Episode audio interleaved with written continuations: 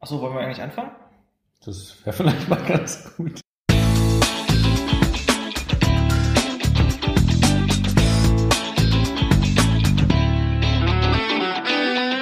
So. Äh, hi Kian, Hey Hendrik. das ist jetzt Folge 6 von Akronymisierbar. Yay. Willkommen zurück, liebe Zuhörer. Ihr seid tolle Menschen. Wir lieben euch. Ähm, ja, wir haben, wir haben Grüße bekommen. Äh, die Leute hören uns durch. Also vornehmlich unsere, unsere, Perso uns- unsere engen Freunde, die, die wir treffen und die uns dann sagen, dass sie uns jetzt durchgehört haben und dass man bitte mal eine neue Folge hat. Ich finde es cool. Also ich habe jetzt schon auch äh, von Leuten Bescheid gekriegt, die ich nicht vorher kannte, dass sie unseren Podcast hören. Hm? Also viele Grüße natürlich auch an die Leute, die ich kenne. Äh, Leute, von denen ich gar nicht wusste, dass sie uns hören. Hey Manu.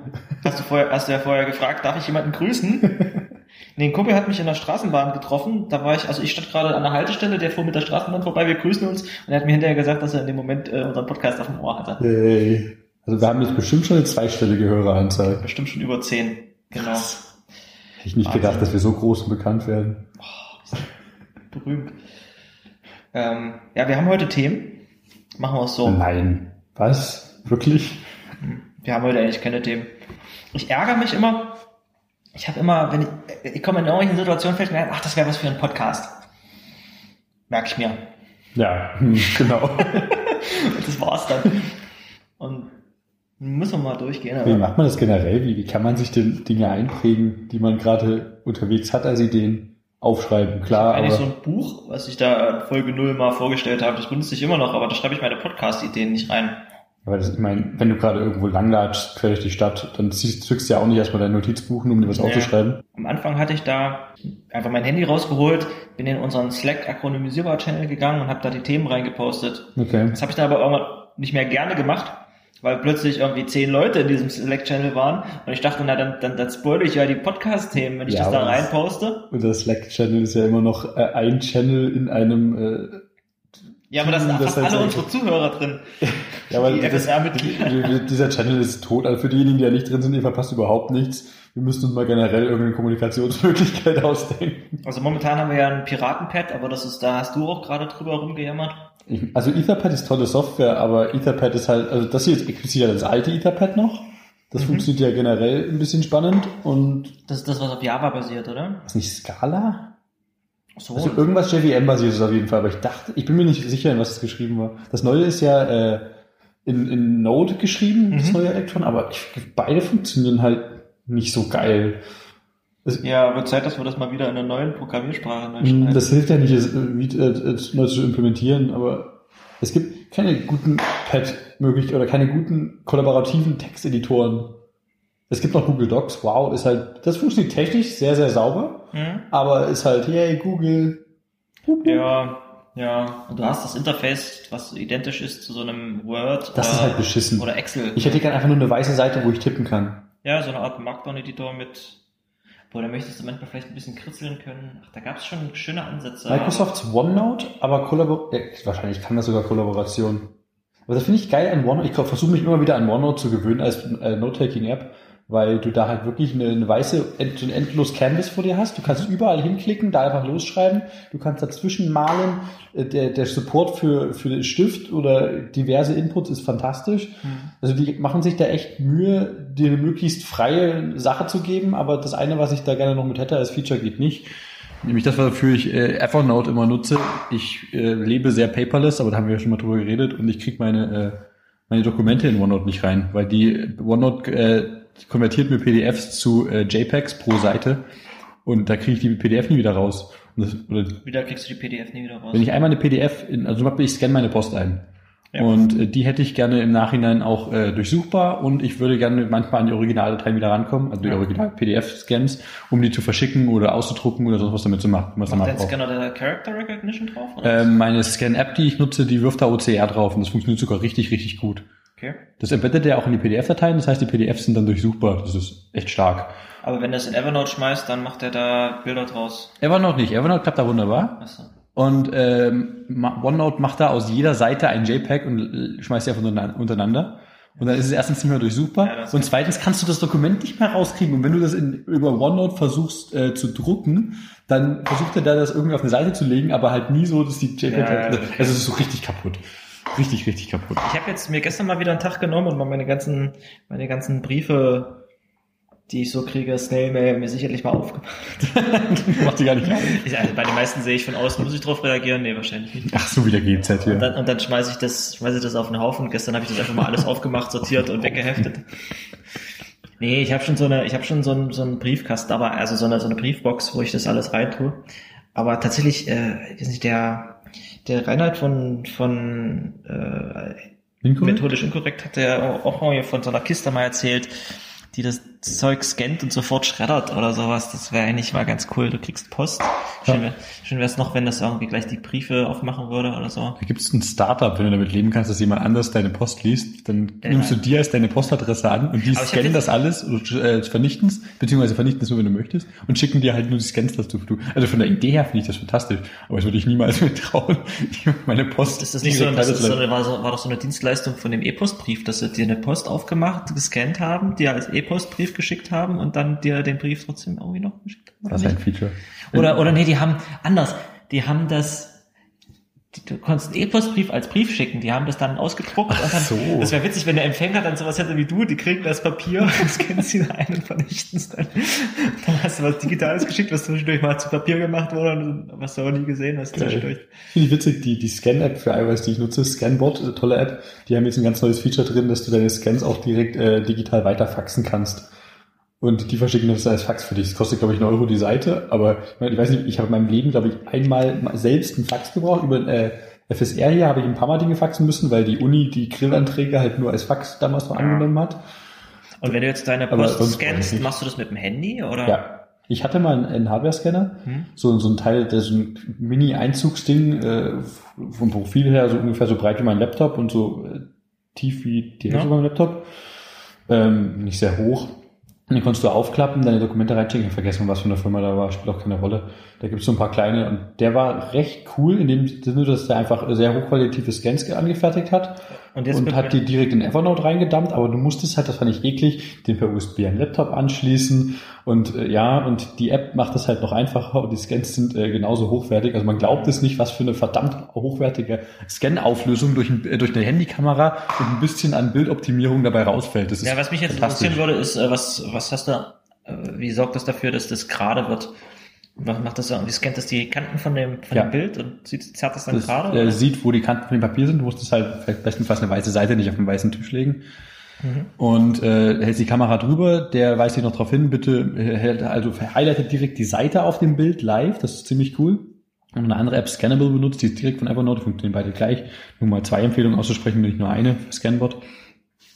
Du weißt, dass wir hier kein Geld für kriegen. Ich weiß, ich will bloß, deswegen will ich ja nicht einseitig nur eine App highlighten, sondern vielleicht... Alle anderen Apps sind bestimmt genauso gut. Nein, die beiden sind echt klasse. ähm, und du hältst es halt so drüber und äh, der sagt dir bitte halt mal, versuch gerade zu halten, aber der kann auch ein bisschen eine Trapezkorrektur äh, machen und was auch immer die perspektivische Verzerrung angeht. Und am Ende optimiert er das Bild noch im Sinne von, dass eine weiße Seite halt einen weißen Hintergrund hat. Und wenn Farbdinge drauf sind, dann versucht er es farbig zu halten, kannst auch noch noch einstellen. Aber so ein paar Sachen, ein paar Features, die diese automatischen Scanner dann nicht abbilden, ist halt, wenn wirklich in einem Brief was drin ist. Ne? Ich habe ja ein paar lustige Sachen gefunden. Meinst du Glitzer oder was? Oh nee. Oh Gott. Damit hast du dann direkt das Gerät kaputt gemacht wahrscheinlich. Ne? Aber ich habe festgestellt, dass mir die Bahn äh, letztes Jahr zwei Bahncards geschickt hatte. Ach so? Hm, Ich habe nochmal nachgeguckt, dass ich nicht für zwei bezahle. Aber ich dachte mir, warte mal, ja, ach cool, eine Bahncard. Ach, das ist die von diesem Jahr. Ja gut, dann laufe ich ja schon eine Weile mit der, mit der abgelaufenen rum. Dann stecke ich die mal in mein Portemonnaie. Hol die alte raus, die 2000, Anfang 2017 abgelaufen ist. Dann mache ich noch ein paar Briefe auf. Hä, ist nochmal eine Bahncard? Läuft bis 2017. Das hatte ich jetzt echt eine Weile da rumliegen. Ich habe es auch nicht vermisst, aber ich habe ja schon eine andere bekommen. Spannend. In einem Umschlag waren irgendwie 5 Euro drin. Okay. War auch ganz gut. Schiff mal seine Post oder manchmal durch. Das ist immer ganz gut, wenn, wenn du Geld findest und äh, dann ist es wichtig, dass es die Währung noch gibt. Ich habe mal irgendwo in einem alten Sakko einen 20-Mark-Schein gefunden. Oder 500 Rupienscheine, die halt kein Legal Tender mehr sind, seit einem Jahr oder so. Wo hat man den mit Rupien bezahlt? Überhaupt nicht. Ich komme bloß gerade so, dass das Schein, äh, ja, Geld äh, abgeschafft werden kann einfach. Aber das war ja, da hat der Indien sich einfach dazu entschieden, das Geld abzuschaffen, die großen Scheine.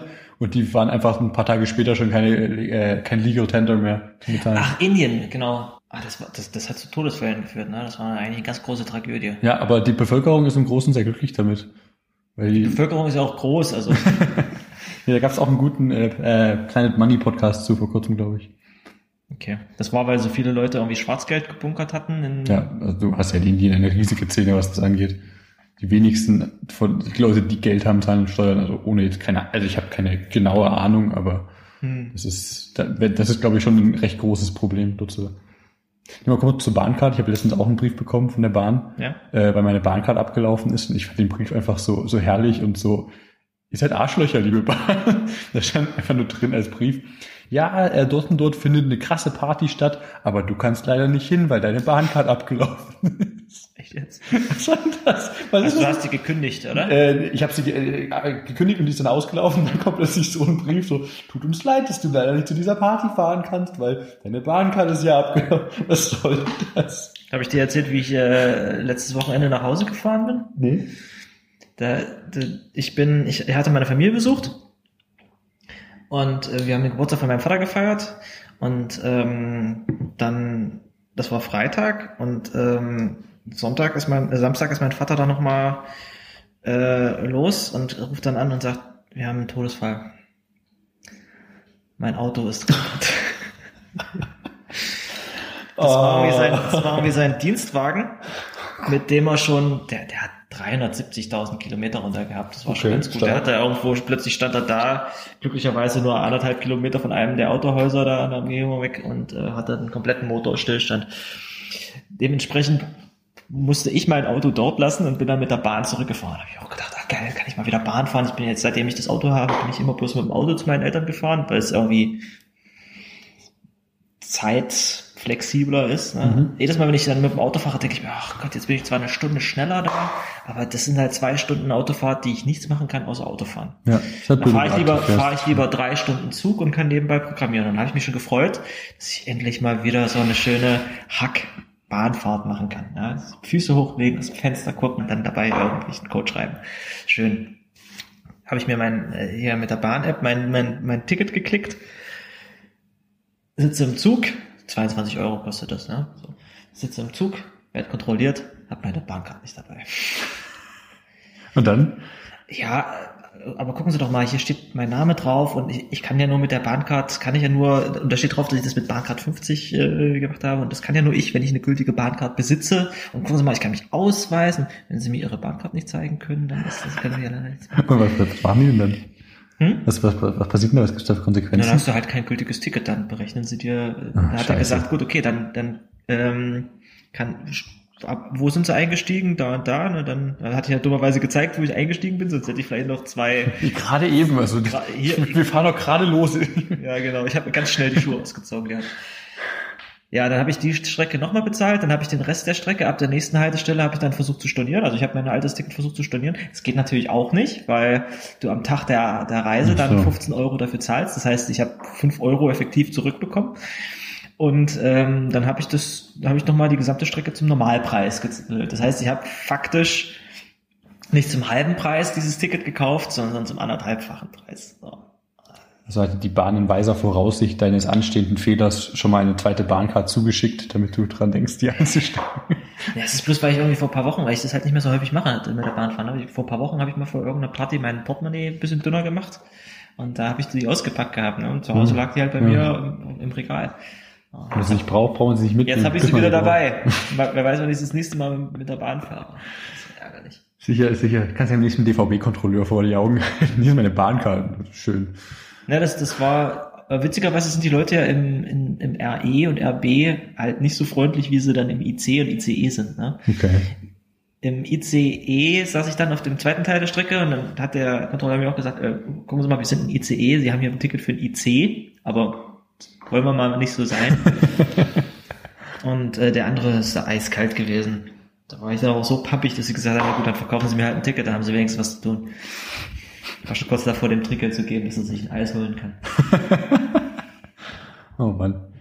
Ich fahre selten IC. Ich habe keine Ahnung, ob die da freundlicher sind oder nicht. Ich fahre eigentlich, wenn ich mit der Bahn fahre, schon, eigentlich schon, aber die haben auch mit wesentlich mehr Leuten zu tun und die haben auch mit, mit anderen Leuten zu tun. Ne? Im, in dem RE oder RB fährst, da hast du halt die ganzen Leute, die äh, zur Arbeit fahren und jeden Tag und du hast viele Kinder und du hast, äh, keine Ahnung, betrunkene Leute und, und du hast mehr Stress, glaube ich, wenn du in einem ICE oder einem IC unterwegs bist, da hast du erstens, erstens hast du mit mehr Leuten zu tun und die sind da auch, glaube ich, größtenteils ein bisschen pflegeleichter, deswegen sind die, sind die, Weil die äh, Internet haben. be- ja, das kann sein. Ich erinnere mich bloß an, dass ich mich mit einem Schaffner richtig gestritten hatte. Zwar bin ich nach Hause nach Ingolstadt gefahren und die Fahrt in Sachsen, dadurch, dass äh, ich Student bin, ist ja kostenlos, wenn du mit dem RE unterwegs bist in ganz Sachsen und habe mir deshalb nur ein Bayern-Ticket gekauft und äh, das reicht auch aus, damals aber noch nicht. Damals braucht, äh, zählt äh, dieses Semesterticket für Studenten äh, äh, bis zur letzten Haltestelle in Sachsen und das Bayern-Ticket ab der ersten Haltestelle in Bayern. Das heißt, du hast so ein bisschen so ein Stück Limbo. Genau, das Z- Stück zwischen Hof und Plauen war halt, äh, andersrum zwischen Plauen und Hof war halt nicht abgedeckt. Mittlerweile zählt äh, das äh, Semesterticket, wenn du nicht, äh, wenn du weiterfährst außerhalb von Sachsen, dann zählt es bis zur ersten Haltestelle außerhalb von Sachsen, es sei denn, du willst dorthin. Dann zählt es eben nicht so, das ist total komisch. Ähm, den, den bullschen Ausdruck möchte ich aber auch mal sehen. ja, genau, also du kannst, äh, wenn ich, wenn ich nach Ingolstadt jetzt fahre, dann komme ich mit dem Bayern-Ticket alleine hin. Wenn du allerdings nach Hof möchtest, dann brauchst du für die Strecke Hof-Plauen noch ein Ticket. Ja, aber wer will denn schon nach Hof? Was ist das denn für eine Aussage? Jedenfalls habe ich mich da aber tierisch mit dem Schaffner gestritten. Der kam halt genau gerade passend als Kontrolleur vorbei, als äh, wir zwischen Plauen und Hof waren. Und ich habe aber nicht eingesehen, dass ich für die Strecke jetzt noch äh, ein extra Ticket brauche. Ich glaube, 11 Euro wollte der von mir haben, deswegen. Und dann haben wir uns halt bestimmt eine halbe Stunde gestritten und zu dem Zeitpunkt waren wir dann in Nürnberg und dann habe ich halt gemeint, nee, ich zahle das nicht, das ist total, total affig für das Stück. Irgendwann hat er halt eingesehen, ist einfach gegangen und dann bin ich ausgestiegen. Und du, du hättest auch aussteigen müssen, ne? Ich, ich, in Nürnberg muss ich umsteigen. Ich meine, er hatte auch schon andere Situationen. Er hatte einmal ähm, habe ich es echt verpennt. Ich habe mir angewöhnt, ich musste ja auch ab Sachsen ab der Grenze dann mein Ticket lösen und habe das dann immer so gemacht, dass ich irgendwie ab der Hälfte der Strecke dann mit dem Telefon mal so ein Ticket geklickt habe. Irgendwann habe ich es auch mal, manchmal habe ich auch vergessen. Einmal kam die, kam die Kontrolleurin so auf, am anderen Ende des Abteils rein und ich so, habe schnell das Telefon rausgeholt und schnell ein Ticket geklickt. Und einmal hat er mich überrascht und stand direkt neben mir und ich hatte kein Ticket und ich so, oh fuck, das habe ich jetzt vergessen. Ah, können Sie in drei Minuten nochmal wiederkommen, dann habe ich ein gültiges Ticket. Ne? Das ist wahrscheinlich alles so Ausnahmen, die die eigentlich nicht machen dürfen, aber es hat, hat dann funktioniert. Kennst du diese App von der Deutschen Bahn direkt, dass du irgendwie mit, äh, Länderticket, also einem Bayern- oder Sachsen-Ticket, deine Mitfahrer noch im Zug organisieren kannst und die dann im Zug findest und du sagst dann, hey, ich sitze in Abteil 3. Hast du Und, nicht mal über sowas nachgedacht, sowas selber zu bauen? ja, aber es gibt halt direkt was von der Deutschen Bahn dafür. das Das heißt, ich fand habe ich irgendwie witzig. gesehen. Ne? Ich sehe so irgendwie Leute, die im Zug sitzen, hey, sie haben ein Bayern-Ticket, äh, sie haben es gerade alleine, wo sind denn die anderen vier Leute? Ja, keine Ahnung, ich glaube zwei Abteile, äh, zwei Werken weiter oder so. Ja, dann gehen wir mal zusammen die Leute suchen und dann fahren die zusammen los, suchen die anderen Mitfahrer. Das ist mega witzig. Die geilste Situation war eigentlich, dass ich, das war ganz am Anfang, als es als Handytickets gerade so aufkam, dann habe ich, habe ich dem Kontrolleur mein, mein Handy hingehalten mit dem QR-Code und der so eiskalt, da hatte ich noch nicht die Schulung zu. Okay, was machen wir da jetzt? Ja, wo sind Sie eingestiegen? Ich so, was? ja, dann verkaufe ich Ihnen jetzt nochmal ein Ticket. Äh, Hallo, ich habe ein gültiges Ticket. ja, also, nee, aber ich habe, ich kann, ich weiß jetzt nicht, wie ich das abscannen soll. Also mal ganz im Ernst. Das ist ja nicht dein Problem, was soll denn das? Da muss er halt an der Stelle kulant sein. War er dann auch. War aber die erste ausgehen. Reaktion so, da habe ich noch nicht die Schulung für gehabt. Wo sind sie denn eingestiegen? Da kann der doch nicht davon ausgehen, dass du dir jetzt ein neues Ticket kaufst. Wollen wir mal zu unseren, unserer Themenliste übergehen, die wir uns für heute mühsam zusammengeschrieben haben. Ich habe hier aber auch, ganz ehrlich, was ist denn das hier eigentlich gewesen? Ach so, ja, genau, Convos. Kennst du Convos? Sagt mir nix. Was ist Convos? Äh, das muss ich nochmal raussuchen. Das, äh, hier war vor, vor ein, zwei Jahren, war, ist hier so ein Typ rumgelaufen, äh, Australier, äh, Josh, cooler Typ.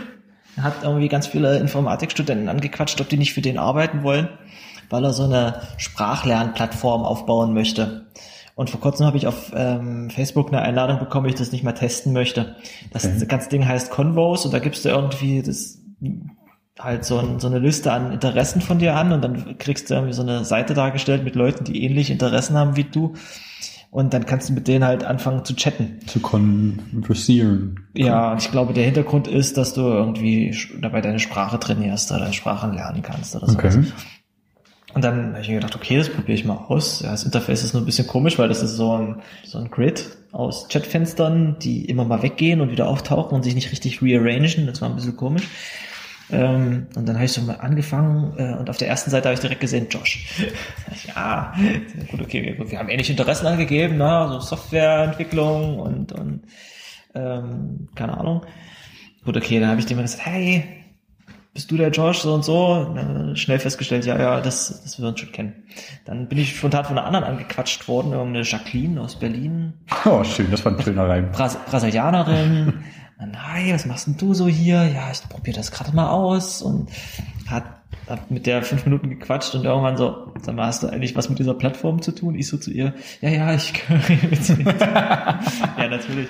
So, das, Bin ich euer einziges Mitglied, das nicht mit der Plattform zu tun hat? Ich glaube auch, dass ich da irgendwie, also ich habe da noch ein bisschen rumgeguckt und geguckt, naja, okay, die gehen alle so in diese Ecke, wie sie aussehen, dass die so an jungen, äh, dynamischen Startups in Berlin beteiligt sind, ist das wahrscheinlich alles Convos mit, mit Gründer oder Mitarbeiter oder so. Das ist aber ganz witzig eigentlich. Sehr der Google Startpage ja, nachempfunden aus. Bisschen, die haben auch so ein witziges Video gemacht, wo, wo sie halt darstellen wollen, dass, dass du Leute suchst, die mit dir gemeinsame Interessen haben. Da ist ein so ein kleines Sprachbabbelchen, das möchte Fußball spielen und oh. geht so rum und da sind andersfarbige Sprachbabbelchen und die möchten aber lieber lesen oder Musik machen und da kann er nicht mit denen spielen und irgendwann findet er ein ähnlich aussehendes Sprachbabbelchen, mit dem er dann Fußball spielen kann. Warum muss das gleich ausschauen? Was ist das denn für eine Message? Ich fand, habe mir auch gedacht, die Message ist ein bisschen blöd. Warum kann, warum kann dieser Bücherform nicht mit dem Fußball spielen oder sowas? Das ist ja schon wieder totale hm. Jocks versus Nerds. äh, Stereotype. Aber ich bin mal gespannt, was hier noch draus wird. Vielleicht chatte ich ja doch mal mit irgendwem und besser meinen englischen Bewerber. Ja, vielleicht mit einem unserer Hörer, wenn ich. Wir können mal gucken, ob wir einen akronymisierbar Channel aufmachen können. Vielleicht kann ich als Interesse hier mal akronymisierbar eingeben. Genau, Akron, Ohio, genau. Was? Die Stadt, hatte ich gerade bei Acro vorgeschlagen, die Stadt Akron in Ohio, da war ich mal. Enter your interests. Ja, ich kann dir, glaube ich, bloß Sachen angeben, die schon irgendwo, oft, irgendwo auftauchen. Also ich interessiere mich für Dresden. Und dann interessiere ich mich für Programming. 23 oder 1 oder 0? Ist doch gleich geschrieben. Und dann gibt's, hä? Wahrscheinlich, vielleicht filtern die da die, die Spaces nicht weg. Find people. Please enter at least five uh, more interests. Oh Gott. Ah, Gardening. äh, Podcasts gibt's nicht. Ähm, was hatte ich noch gemacht? Jazz. So. Ich brauche noch, ich brauche noch zwei Sprachen. Äh, German. Germany. What, what is your German level? Eins, zwei, drei, vier, fünf. Hm. Ich habe fünf ausgewählt. So. Äh, was, wofür interessiere ich mich, mich denn noch? Horseback Riding. Ja, du hast ein wirklich äh, sehr akkurates Bild von dir, was du hier widerspiegelst, oder ich kenne dich überhaupt nicht. So, jetzt. Ja, dann sind, heißen hier alle Guest unterstrich und eine ganz lange Nummer und mit denen kannst du dann chatten. Oh, hier, aber dieser Guest möchte sofort mit mir reden. Weil das ich bin. Echt jetzt? Oh, hi. Like jazz? Ja, du warst die einzige Person, die mir vorgeschlagen wurde. Ich auch. Oh, das ist ja eine vielversprechende Plattform. Sitzen nur direkt nebeneinander. Ich glaube, wenn wir diese Folge rausbringen, kommen, äh, rausbringen äh, sind da zehn Leute drin und sie interessieren sich alle für Podcasts. Aber du hast einfach... Ich habe nicht mal Podcast genommen, ich habe aber Akronymisierung Du hast Akronymisierung. Dann nehme ich das mal bei mir raus. Vielleicht tauchen dann fünf Leute mehr. What is your level of Akronymisierung? Ja, fünf. Wir sind Level 5 akronymisierbar, oder? Akronymisierbar Level 5, okay. Ja, also ich glaube, das wächst noch. Ich, also ich finde es ein bisschen schade, dass die auch wieder ihr Logo auf, auf Basis von so einer Speech-Bubble machen. Diese Messenger sehen halt alle dadurch irgendwie gleich aus. Ne? Es ist so ein Kreis mit so einem kleinen spitzen Eckchen unten dran. Bei Dino fand ich das Logo ganz witzig. Hast du das Logo von Dino im Kopf? Diesen Gnome Java Messenger? Weiß es nicht mehr. Die haben äh, dann aus dem aus der Speech Bubble, das ist gar nicht mal so, so obvious, haben den Dino gemacht. Oh, das Logo gab's noch gar nicht damals. Aber das ist ja echt ein schickes Logo. Aber das finde ich süß. Das ist, mir, das ist wie so ein richtig, richtig fetter, kaum lauffähiger Dino. Aber winzig. If animals ate fast food. oh, der ist einfach eine Kugel mit einem kleinen Schwanz. Oh, der ist niedlich. Gehen wir mal, mal zu unseren GitHub-Stars der Woche über, oder? Können wir machen. Du fängst an. Ich fange heute mal mit den GitHub Stars der Woche an. Ich habe mir ein, äh, paar, ein witziges kleines Tool rausgesucht, das heißt äh, How Many People Around und äh, das ist ein in, ich glaube, Go oder Python, in Python geschriebenes Projekt, äh, das da die äh, Anzahl an Leuten in deiner Umgebung äh, versucht zu approximieren, indem es äh, über äh, Wi-Fi versucht rauszusniffen, wie viele Smartphones so in deiner Umgebung rumhocken. Okay. Und gibt dir dann einen Schätzwert dafür, äh, wie viele Leute da um dich herum gerade sitzen. Und ich finde auch den Disclaimer schön fett in der README. It may be illegal to monitor network, uh, networks for MAC addresses, especially on networks that you do not own. Please check your country's laws. Nee, Terms and conditions may apply. Finde ich aber echt witzig. Genau, der erzählt die Number of Pro Requests, die von, ach so, nee, stimmt, die, die, ein Cellphone fragt ja so rum. Wenn du ein Handy hast, dann fragst du die ganze Zeit in die Umgebung, wer, was da so für Netzwerke sind. Und die, diese Pro Requests zählt der, der schickt nicht die Requests an die äh, Smartphones, sondern der, der Der zählt macht das einfach, passiv. genau, der macht das passiv. Und es snifft die mit. Ja, nice. Finde ich witzig. Ähm, geht weiter in die Richtung von. Ich, ich erinnere mich immer wieder bei diesen Projekten an dieses, äh, an dieses witzige Setup von den Datenspuren, wo sie einen Monitor aufgestellt hatten. Und jedes Smartphone transmittet ja quasi zu jeder Zeit äh, alle SSIDs, die es kennt, von denen es hofft, dass ein Netzwerk in der Nähe ist. Du musst ja die SSID tatsächlich auch rausschieben, falls ähm, das Netzwerk versteckt ist, damit du das hiermit verbinden kannst. Und das kannst du halt dann dementsprechend drauf hören, was die Smartphones so für SSDs in die Luft blasen. Du musst als Gerät die ganze Zeit. Wenn dein Handy sich mit einem versteckten Netzwerk verbinden Ach möchte. so. Das weiß, das weiß ja nicht, ob Aber das nur wenn es das schon mal gemacht hat. Oder wie? dein, Net- dein Handy weiß ja nicht sicher, ob das Netzwerk, mit dem es sich verbinden möchte, sichtbar ist oder nicht. Das kann- kann ja bloß gucken, was man gerade sieht, oder? Ja, aber das kann ja sein, dass du dich mit einem Ver- Netz äh, verbinden möchtest, was du gerade nicht siehst. Du kannst ja de- dein, dein, dein Wi-Fi-Netz auch äh, so äh, verstecken, indem du es nicht public also, machst. Okay, also alle, die ich gerade nicht sehe, könnten potenziell versteckt sein, deswegen puste ich immer alle Namen aller bekannten. ähm, Genau, um, um, zu, um zu prüfen, ob die gerade zufällig in Reichweite sind. Wirklich? Und das machen Smartphones halt. Deswegen kannst du halt, da gab es dieses schöne Setup auf den Datenspuren, wo dieser Monitor da stand und äh, einfach so die, die SSIDs angezeigt hat von den ganzen Stimmt. Leuten mit. Und das ist halt das ist so Edu-Roam dazwischen oder Heim oder keine Ahnung, wie die ganzen Leute ihre Ho- Home- und Arbeitsnetze halt eben nennen. ist immer witzig. Und da gehen die Leute vorbei, äh, wo, ist, wo, woher wisst ihr, dass das da steht? Ja, dein Handy hat gerade dem Laptop da erzählt. Stimmt, stimmt, stimmt. Jetzt weiß ich wieder, ja. Ein cooles Projekt. Es ist da meins aufgetaucht. Also immer schön brav euer Wi-Fi ausmachen, wenn ihr das Haus verlasst. Ja, aber das hilft ja. Ich meine, das, das ist einfach, ähm, ich weiß nicht, was man da, da sinnvoll macht an der Stelle. Das Feature an sich ist, also ich mache mein Wi-Fi nicht aus, wenn ich rausgehe. Ich mache mein Wi-Fi nicht nur an, wenn ich in der Nähe von einem Wi-Fi-Netz bin. Aber es spart halt eine ganze Menge Strom, ne? Mm. Tut es das? Ja, das bringt schon Muss mein Handy nicht vielleicht ganz viel Auxiliary-Kram machen, wenn Wi-Fi aus ist, um das irgendwie damit klarzukommen? Nee, eigentlich nicht. Ich finde es ja immer gruselig, dass du, also es gibt ja, äh, das, das Problem bei Wi-Fi ist ja auch, dass, dass sich so ein Router dir gegenüber nicht identifizieren, nicht, also nicht zertifizieren muss. Ne? Das, Mhm. Jeder könnte sich einfach Mhm. irgendwie nennen. Und du hast halt so Setups wie, du hast überall Brief, also ähm, Telefonzellen rumstehen, die die Telekom betreibt, die jetzt mittlerweile nicht mehr gelb und zu sind, sondern einfach bloß noch solche, solche äh, Glas, äh, Mit Magenta-Kuppel. Kuppeln sind, da in der Gegend rumstehen, die die Telekom-Hotspots ausstrahlen. Und wenn du da hingehst, siehst du ein WLAN, das heißt T-Online oder T-Mobile oder irgend sowas. Und dann kannst du dich dann mit deinen, mit deinen T-Online-Zugangsdaten verbinden, mit denen du auch deinen ähm, deinen Internetvertrag verwaltest und deine E-Mail-Adresse, wenn du die bei der Telekom benutzt. Und du machst halt eine Anfrage, wenn du wenn du das gespeichert hast, macht halt dein Handy jedes Mal, wenn es diesen, Hot, diesen Hotspot wieder sieht, schickst da erstmal seine Credentials hin. Schickt es, also es läuft wahrscheinlich hoffentlich ein bisschen äh, sinnvoller als ich die, die Authentication mit dem Netz läuft direkt darüber, weil dann hätte ich ja wirklich absolut keine Security, was das angeht, und dann dürften Telekom-Kunden ja generell gepornt werden. Theoretisch müsstest du, immer- Ich vermute mal, das sind offene Netze und beim Versuch, die sind da alle so eine Captive Portals, die dann eine Webseite vorschalten von der Telekom. So wird es wahrscheinlich auch sein, aber ich, das ist, wenn du das falsch einrichtest. Ich meine, mich hält auch nicht nichts davon ab, hier einfach mich in die Uni zu setzen und ein Netzwerk namens EduRoam aufzumachen. Ja. Und einfach mal äh, Verbindung. Ich, ich weiß gar nicht, wie die Authentication beim Netzwerk Ja, abläuft. normalerweise hier beim EduRoam gibt es ja dieses Zertifikat, was du dir installieren solltest, was dafür da ist, dass du weißt, dass es, dass es ein echtes EduRoam ist, mit dem du redest. Ne? Ja, ich weiß aber, ja, das ist schon klar. Ich würde gerne mal jemanden haben, der mir ein bisschen mehr dazu erzählt, wie Authentication bei einem Wi-Fi, äh, bei einem Router spezifisch jetzt äh, abläuft. Was, was passiert, wenn ich äh, dem Router für einen Verbindungsrequest checke? Was, was da genau Schritt für Schritt passiert. Mich würde echt mal interessieren, wie, wie Passwörter übermittelt werden. Das ist wahrscheinlich unterschiedlich, je nach, Da äh, je nach Netz. Handshake-Verfahren, ja schon, aber Also das, das Abuse-Potenzial muss doch auf jeden Fall irgendwo da sein, oder?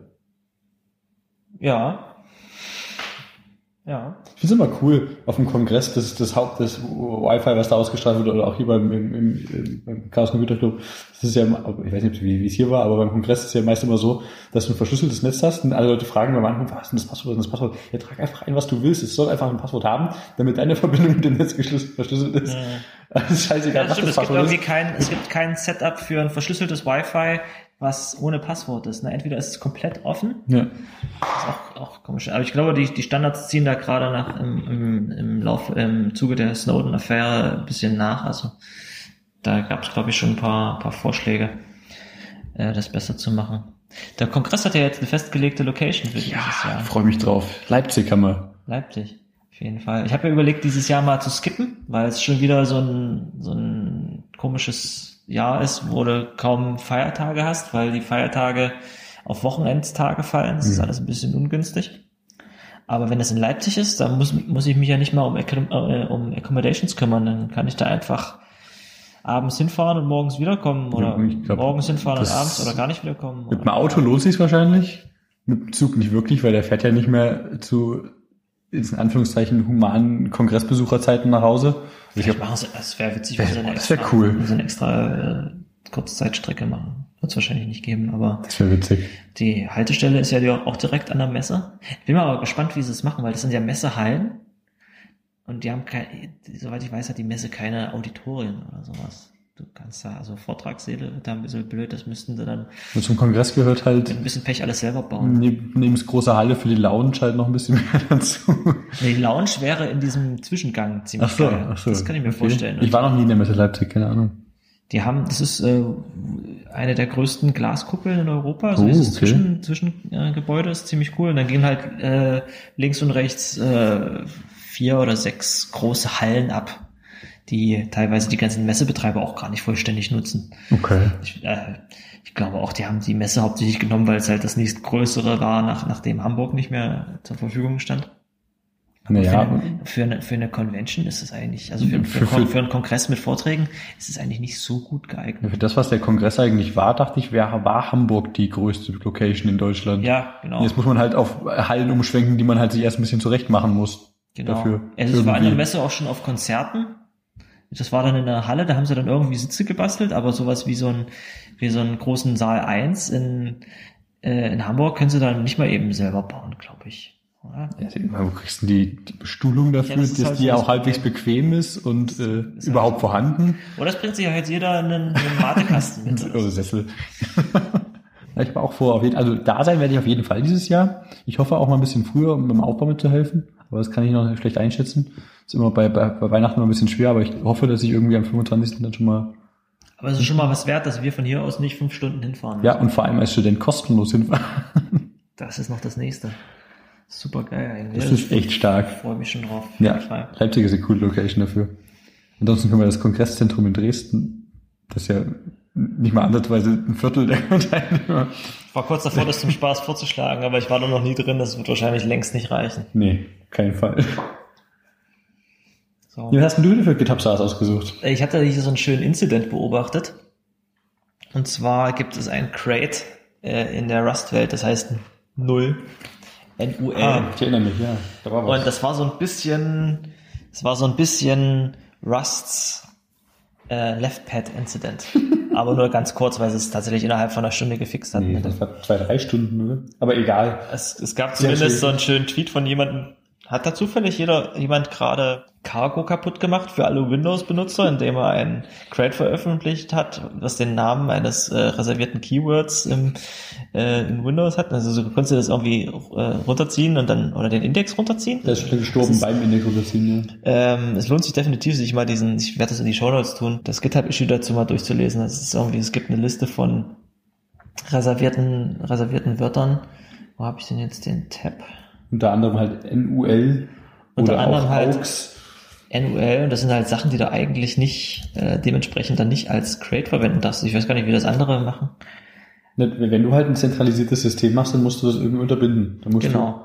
Also Ja. so Sachen wie Con, PAN, AUX 0, Com1, Com2, Com3, Com4, Com bis, bis Com9, LPT1 bis 9 und so weiter und so fort.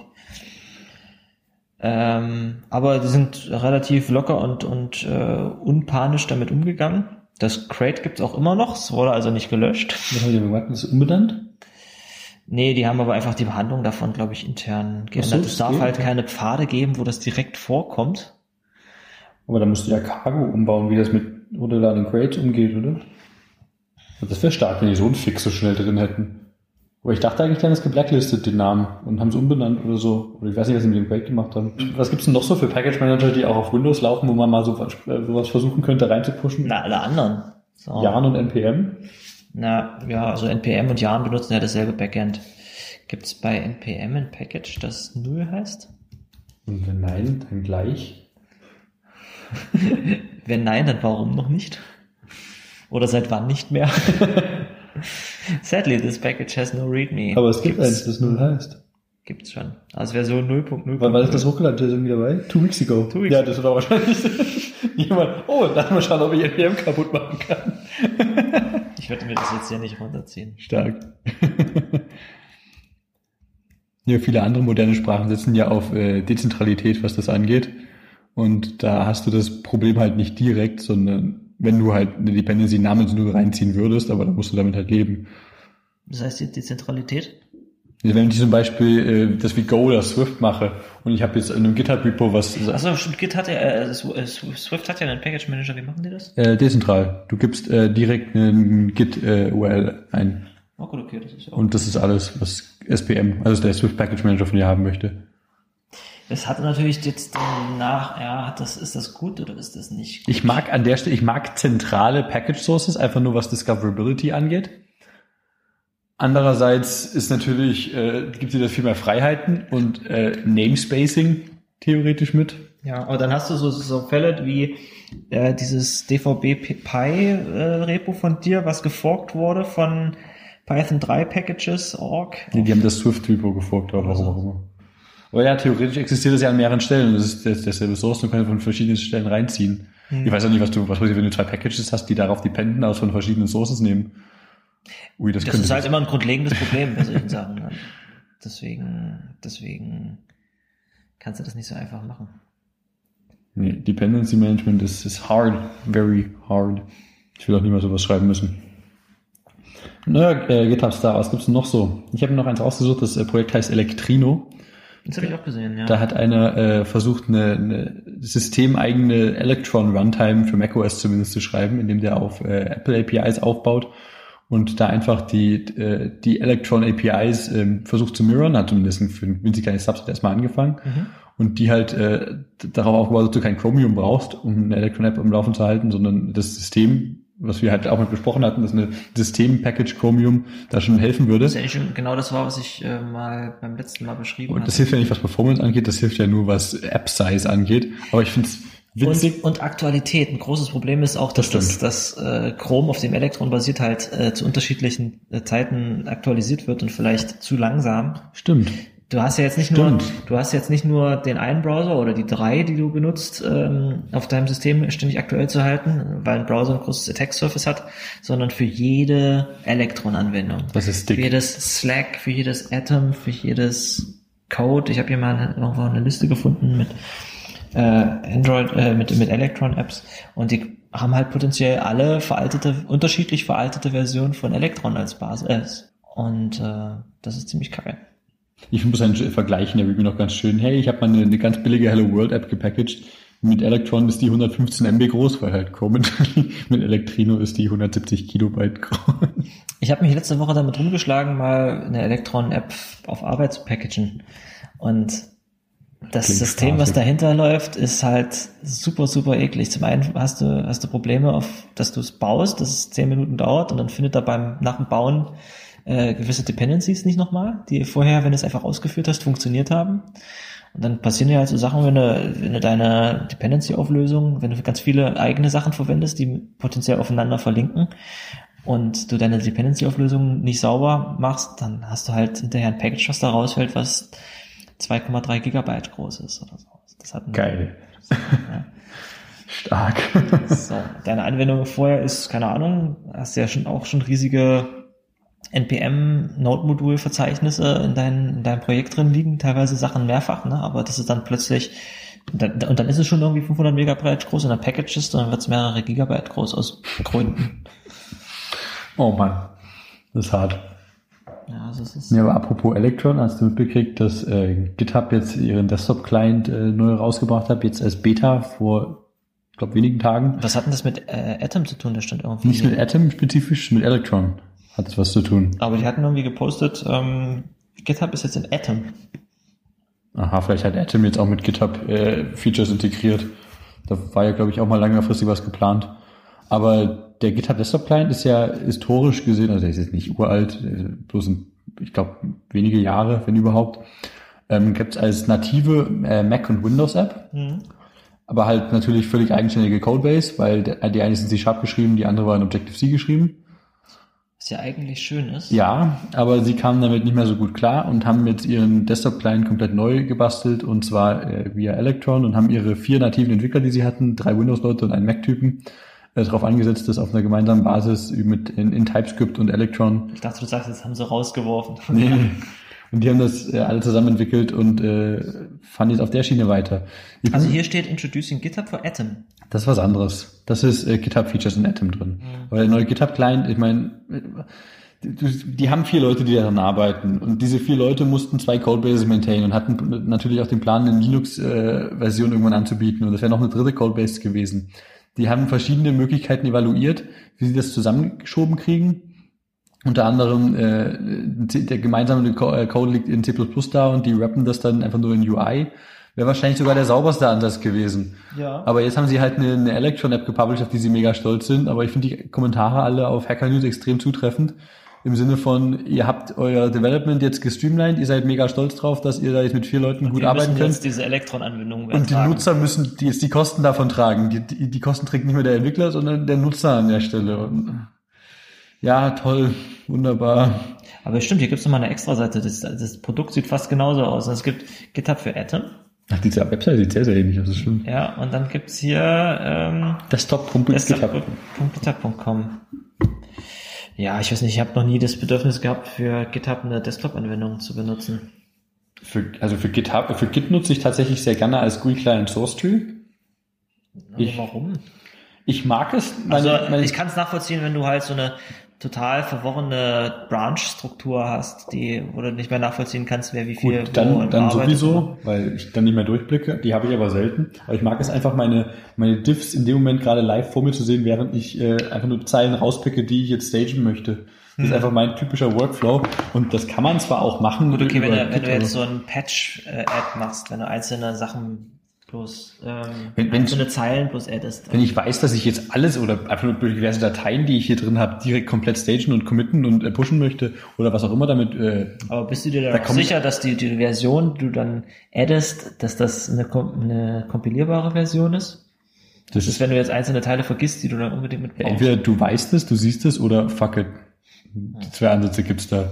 Und ich, ja, gerade an den Projekten, dann, in denen ich selbst alleine arbeite, ist es mir einerseits egal, ob jeder Commit baubar ist. Mhm. Andererseits ähm, mache ich viele Dinge auf einmal oft, weil ich einfach den Überblick gerade verliere in meinem Workflow. Und dann will ich das doch nochmal in äh, mehr oder weniger atomare Commits rauszerren. Ich habe ja letzte Nacht da gesessen und ähm, endlich mal wieder an einer meiner Open Source Libraries was was gebaut Und da hab ich, ist mir auch mittendrin aufgefallen, ah, ich expose hier einen Error aus Debus, der eigentlich gar nicht, das gehört ja gar nicht dazu. Ich, ich benutze hier noch gar nicht diese schöne Error Chain, Error Handling Library. Hm, Mache ich das mal. Das hat zwar mit diesem Feature, an dem ich gerade arbeite, nichts zu tun, aber das muss jetzt endlich mal gemacht werden. Fängst du halt an, ich kennst du dieses GIF aus äh, Malcolm in the Middle, wo einer, wo Ja, der Typ ja. nach Hause kommt und die Glühbirne ist kaputt und dann geht er einfach ins Regal, wo die Glühbirne drin ist und dann merkt er, dass es quietscht und dann Hol das Öl oh, davon. möchte das Öl holen, dann ist das Öl nicht da, dann möchte er los zum, zum, zum Auto rennen und was Neues kaufen, dann, dann geht das Garagentor nicht auf und dann siehst du irgendwann fünf Stunden später seine Frau nach Hause kommen und der liegt gerade unterm Auto und schaut, weil die Glühbirne kaputt war. Und so ist es halt manchmal, wenn ich so an meiner Codebase rumwühle, denke mir, das könnte ich mal noch bauen und dann ist mir aber, weil ich da ein halbes Jahr nicht reingeguckt habe, sind noch fünf Sachen passiert, die man jetzt schöner machen kann. Und dann fange ich erstmal an, überall alle Strippen rauszuziehen und dann ähm, dann so erholsames Refactoring zu machen. Das hat ja auch eher was, was, was sehr Reinigendes, muss ich sagen. Und dann hinterher sagen kannst, so, jetzt kenne ich mich mit dieser Codebase wieder aus. Ich Ja, habe überall Fall. mal reingeguckt. Jetzt ist das wieder was, womit ich mich identifizieren kann. So, bricht jetzt für Leute? Es war eigentlich schade. Ich hatte, ich hatte für die Library auf auf This Week in Rust einen Call for, for Participation gemacht, weil es so ein Feature gefehlt hat. Das war dieses kleine Notification-Dings. Ja. Das ist die, die Spec auf Linux unterstützt, dass man da selber Bilddaten reinschmeißen kann. Die eine Notification wieder angezeigt werden. Also, Genau, okay. genau. Und äh, dann hatte ich hatte ich aber keine Zeit dafür. Und dann habe ich so einen Call for Participation gemacht und habe das. Erzähl mir nicht, dass das für Mac auch geht, sonst Natürlich muss ich das geht noch das. nachziehen. Ähm, und da kam einer an und hat gesagt, ja, hier, guck mal, habe ich gebaut, so, so lala. Ja, also es gibt hier noch ein paar Sachen, die ich nicht, wo ich noch nicht genau weiß, wie man das schön ziehen kann, weil es unterschiedliche Specs gibt, die du unterstützen musst. Okay. Das musste zu irgendeiner Zeit musste rausfinden, welche Version du unterstützt. Und äh, ich habe den aber noch dreimal geschrieben, ja cool, machst einen Pull-Request raus. Äh, hallo? ähm, es ist okay, wenn ich jetzt einfach deine, deine Changes von deinem Branch pulle. Äh, hallo? Und da hat sich keiner beschwert und irgendwann auf meine Frage, ob, ob ich das jetzt einfach so übernehmen kann, habe ich zumindest von irgendjemand anders auf GitHub so einen Daumen hoch. da hab ich gedacht, dann mache ich das jetzt einfach. Dann habe ich das noch adaptiert und ähm, so gemacht, dass ich mir das vorstellen kann. Und dann noch äh, musste ich halt noch ein paar optionale Features hinzubauen, äh, ein paar optionale Dependencies hinzubauen, so um statische Anfragen zu machen, welche Version von der Spec gerade hier verfügbar ist und um Bilddaten zu parsen, Bilder zu parsen. Also du kannst jetzt bei der Library kannst ein Bild angeben, ein Bildpfad, dann macht meine Library das über Image, über das Image Crate auf, äh, liest da die Bilddaten raus und schickt das dann an den Server. Okay. Weil das, das ist das, was der gebaut hat. Du konntest also Byte-Vektoren mit, mit Pixeln da reinschreiben. Okay, Das, das ist das Feature. So, es hat auch eine Schnittstelle, wo du dem sagen kannst, guck mal, hier ist ein Bild, bette das mal in die Notification ein, aber das funktioniert auf keiner der Implementierung. Okay, schade. Ähm, und irgendwann, irgendwann hatte ich das fertig gebaut und dann, dann stellst du halt fest, ach ja, warte mal, für Mac muss die Library ja auch funktionieren. Du hast dein Arbeitsgerät aufgeklappt und ist darauf kompiliert oder was? Dann habe ich da noch zwei Changes gemacht, ja. Dann irgendwann äh, hatte ich, habe ich heute eine neue meiner Version veröffentlicht. Schön. Schön. Meiner Version habe ich überlegt, mache ich jetzt eine Major-Version draus? Ich habe ja schließlich diese, dieses Error-Handling da mittendrin auch noch ausgetauscht und aufgeräumt. Ordentliches Semver würde es von dir verlangen. Ja, nee, es ist, es ist, es ist kompatibel. genug. Ach so, okay. Und ich habe aber auf, auf Crates.io da unter, da möchte ich eigentlich mal ein Skript für schreiben. Ich habe alle Dependent Crates rausgesucht, also Reverse Dependencies, und habe die alle mal runtergezogen. Es waren sechs. okay ja, okay. Ja. Und habe die alle mal mit gegen die neue Version gebaut und gesehen. Ah, Schön. Funktioniert. Oh, sowas ist doch toll, wenn man das einfach mal machen kann. Ja, ja, auf jeden Fall. Und dafür hätte ich gerne ein Skript, das, das äh, einfach, das, das müsste eigentlich relativ einfach sein. Du, du, du sagst hier, das ist mein Crate, gib mir mal alle Dependencies, gib mir mal dazu die Repos, klon die mal, mach mal die Cargo-Tommel auf, such mal meine Dependency, füg mal da, steht das in diesen Pfad ein und dann bau mal alle.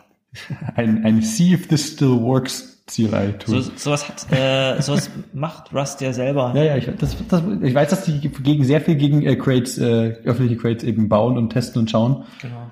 Swift hatte auch vor kurzem die Swift Compatibility Suite äh, gestartet. Ist das Suite oder Suite?